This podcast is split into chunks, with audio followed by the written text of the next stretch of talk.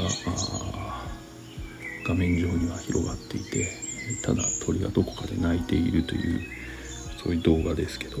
それが流れていますえっとまあ以前その20代とか山歩きとかねキャンプとかすごい好きだったので今でもそういうものをどこかで欲しているからこの収録の時だけは、まあ、妄想の世界で喋っているという前提で気持ちよく喋るためにそうしているというわけです。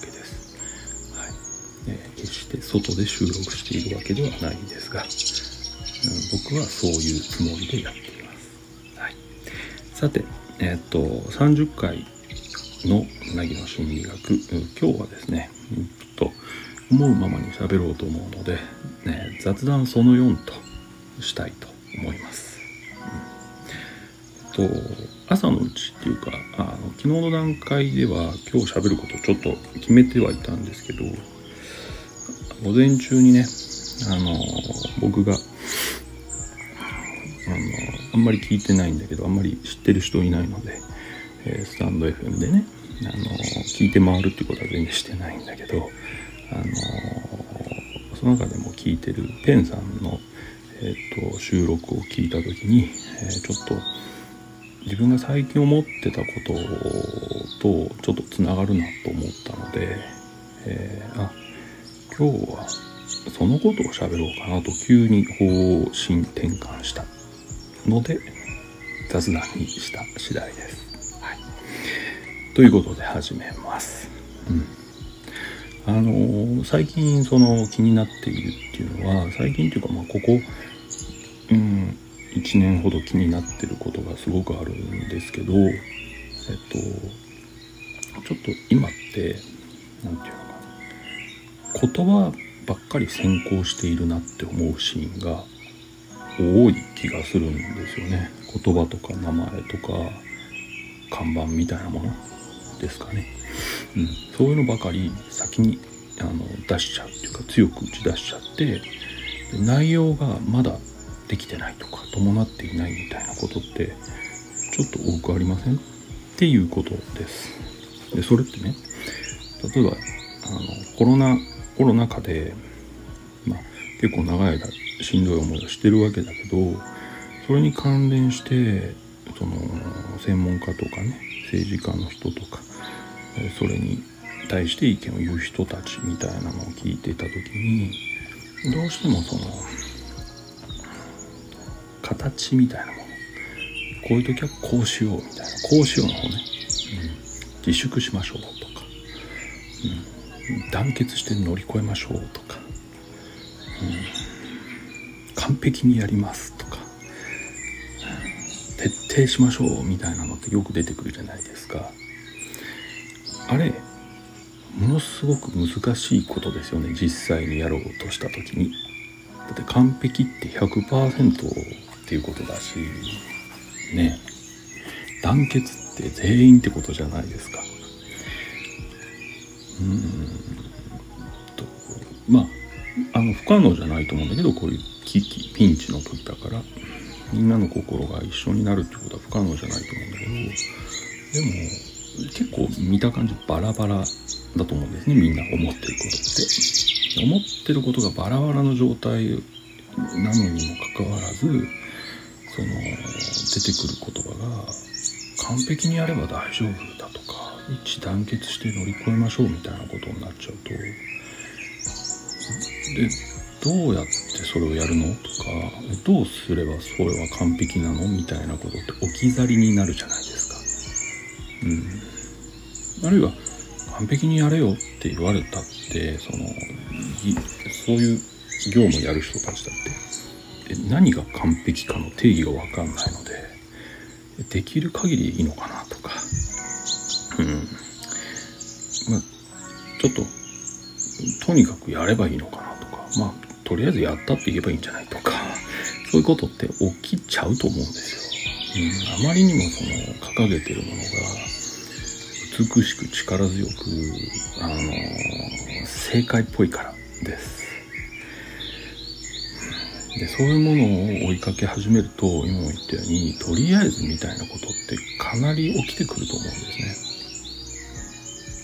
ね。これって結果をバシッと掲げたことによってその経過それにたどり着くまでの経過の質が落ちることを意味していると思うんですね。だってこうすればいいからって言われたらどうしたらそうなるのか分かんないけどとにかくしようとにかくしようっていうことはどういうふうにやったっていいみたいなことになるわけだから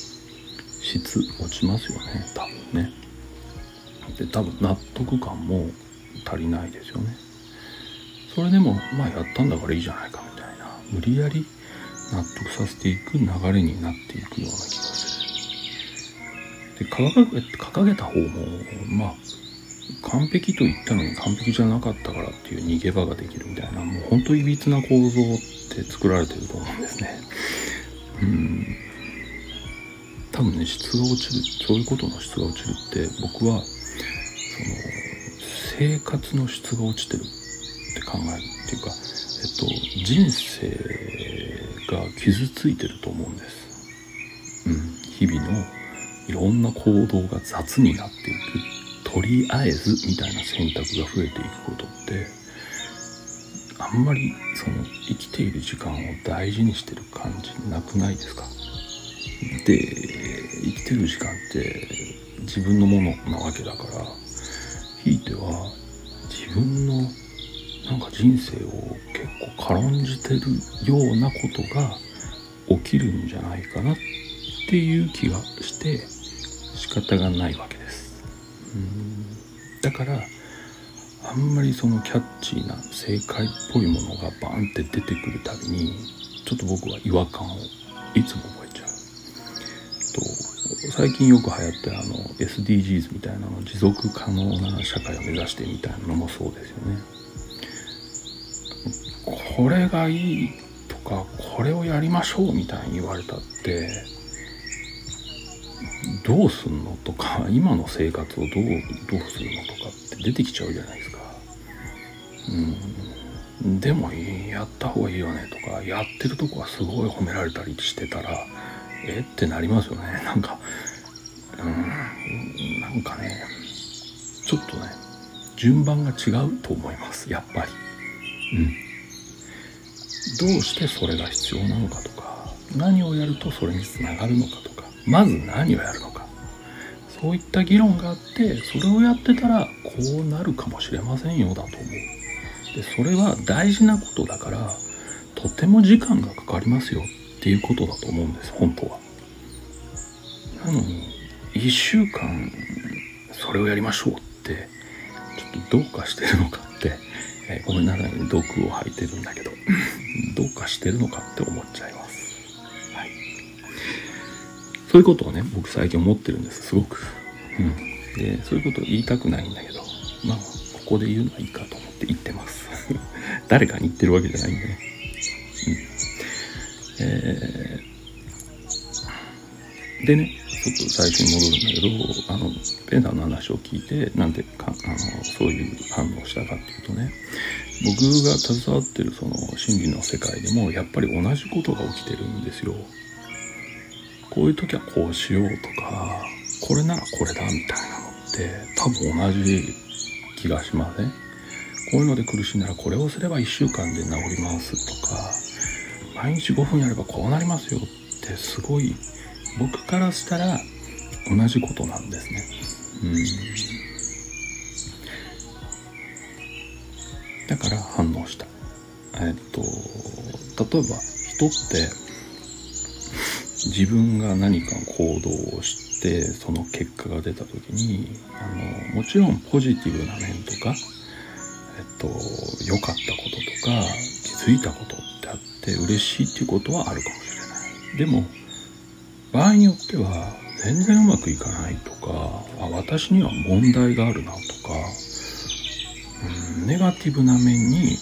気がついてしまうこともありますよね十分。でねそういう時にやっぱりまずどうしてなんだろうっていうのって大事だと思うからまずはどうして私はこんな風に反応しちゃうのかなって調べたりとか聞いたりとかするわけです。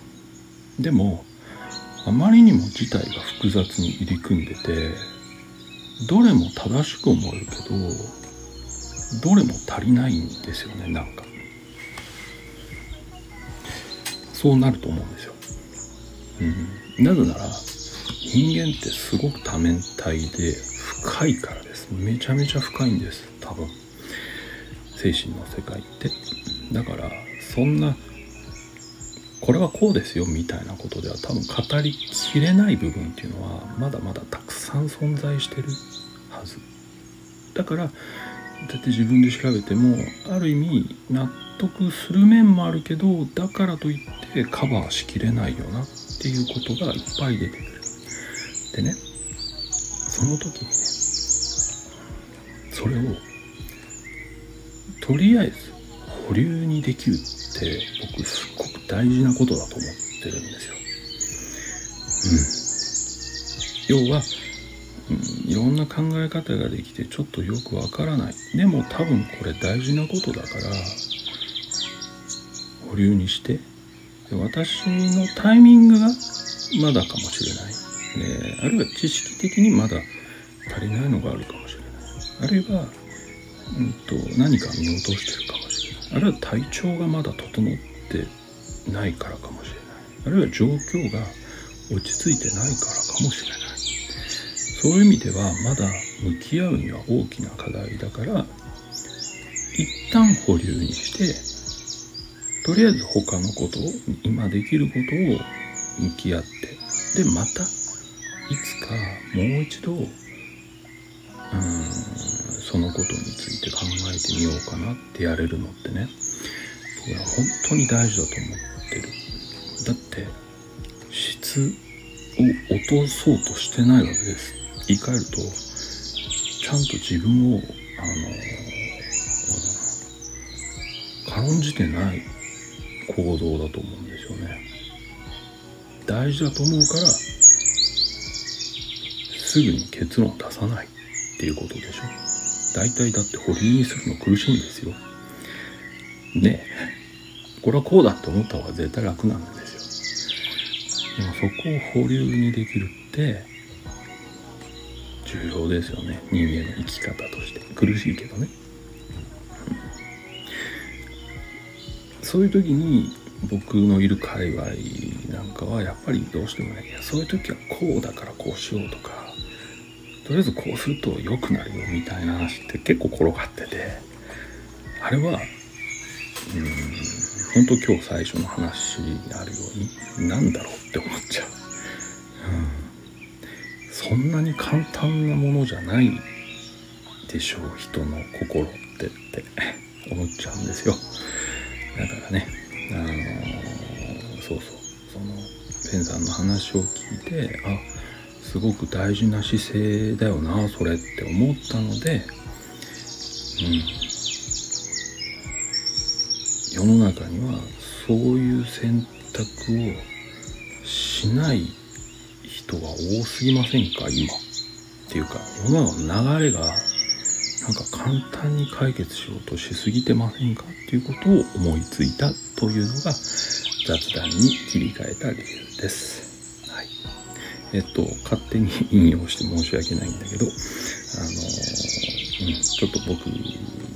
言いたいことを言うきっかけになれたことを聞けてよかったです。はい。ね。うーん、なんか難しいですね。その、苦しいっていう時にね、これも切り方なんだけど、あの、自分をそんなに苦しめるのは、自分を愛してない証拠だみたいな切り方をする人いますよね。まあ、そういう切り方をすればそうだろうなとも思う。だから否定できないんですよ。うん、でもね、僕の好みとして 言いたいのは、そんな言葉で、その綺麗に、その、説明できるようなことは、多分ほとんどないっていう、そのことです。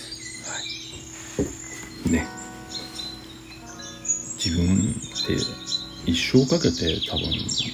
自分のことって向き合っていっても多分最後まで分かんないこといっぱいあると思うんです。多分分かることより分かんないことの方が多分いっぱいあるまま終わるんだと思うんですね。でも振り返るとそれって自分の奥深さみたいなものに対して納得できることじゃないかなって思う。私は簡単な人間じゃないです、うん、っていうことを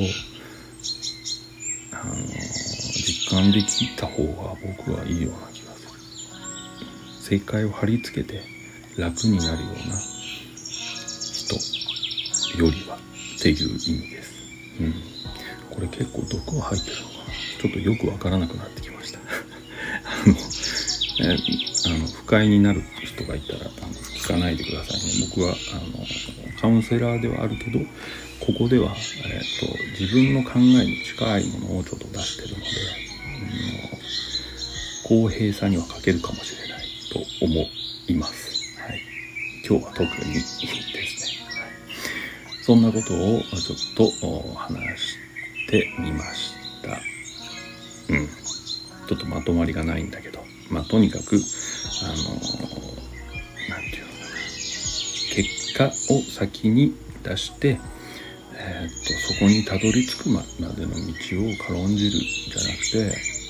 一段一段ずつ登っていった結果が、眺めのいい場所だったっ